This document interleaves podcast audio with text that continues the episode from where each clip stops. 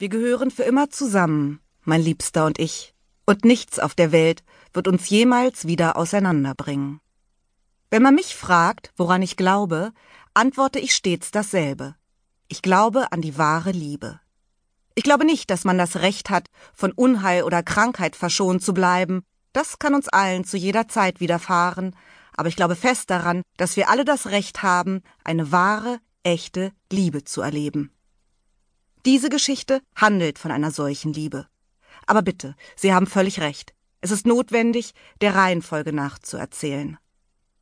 Kennengelernt haben mein Liebster und ich uns auf der Terroristikmesse in Berlin. An einem sonnigen Samstagnachmittag war das und dann? Wie bitte? Sie müssen mich hier bereits unterbrechen?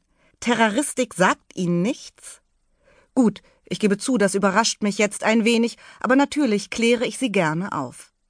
Bei der Terroristikmesse handelt es sich um die größte Reptilienbörse Berlin-Brandenburgs. Ja, tatsächlich die größte. Sie findet einmal im Jahr statt, neuerdings in Tegel, und sie ist ein absoluter Pflichttermin, ja, ein Ereignis von immenser Bedeutung für alle Reptilienliebhaber, und von denen gibt es ja bekanntlich eine Menge. Jedenfalls, das wusste ich damals gleich, waren wir füreinander bestimmt. Frauen spüren so etwas. Es war nicht wie sonst, also wenn sich anfängliche Sympathie allmählich zu Freundschaft steigert und man dann vorsichtig weitertastet und guckt, passt es oder passt es nicht. Nein, dieses Mal war es ein überfallartiges, leidenschaftliches Interesse, wenn Sie verstehen. Die Franzosen nennen das wohl coup de foudre. Als er mich ansprach, mit seiner wohlklingenden Stimme, wurde mir heiß. Hallöchen, hatte er gesagt und war mit seinem Gesicht ganz nah an mich herangekommen. Sein Atem fühlte sich warm an und feucht, er roch unglaublich gut, nach warmem Holz und Versprechen. Sie werden mir sicher zustimmen, wenn ich behaupte, dass der Geruch einer anderen Person von immenser Wichtigkeit ist. Man begegnet sich, fängt an, einander zu gefallen, kleine hormonelle Botschaften werden ausgesendet, die dann schwupps durch die Nase ins Gehirn steigen und dort in einer verborgenen Windung den Sturm der Liebe entfesseln. Genauso war es bei mir, und als er mich dazu noch anlächelte, fühlte es sich an, als wehte der Himmel herein.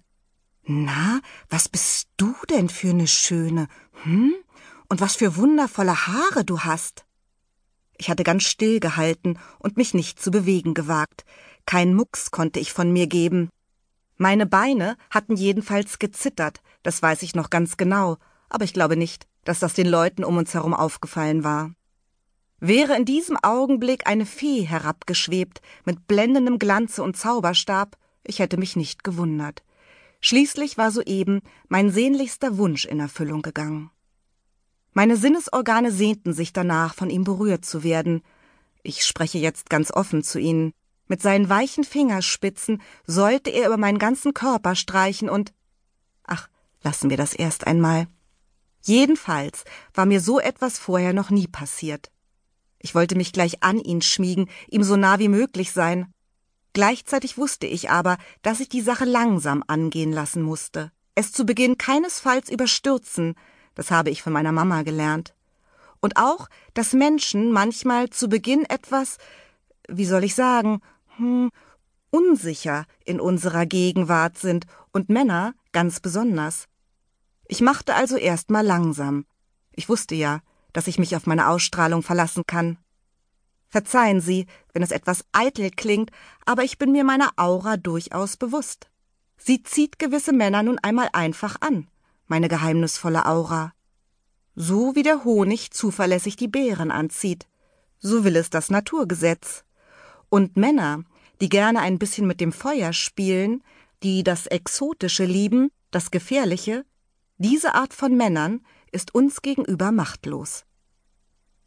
Trotzdem hatte es jeden Funken meiner Selbstbeherrschung gefordert, eine ausdruckslose Miene zu wahren, während über meinen Preis verhandelt worden war. Die beiden wurden sich rasch einig, mein Verkäufer antwortete kompetent auf alle Fragen und machte ein faires Angebot. Und dann gehörte ich ihm. Mein Liebster nahm mich mit nach Hause. Er fuhr ganz vorsichtig, weil ich ja nicht angeschnallt war, und während der Fahrt schaute er immer wieder zu mir, murmelte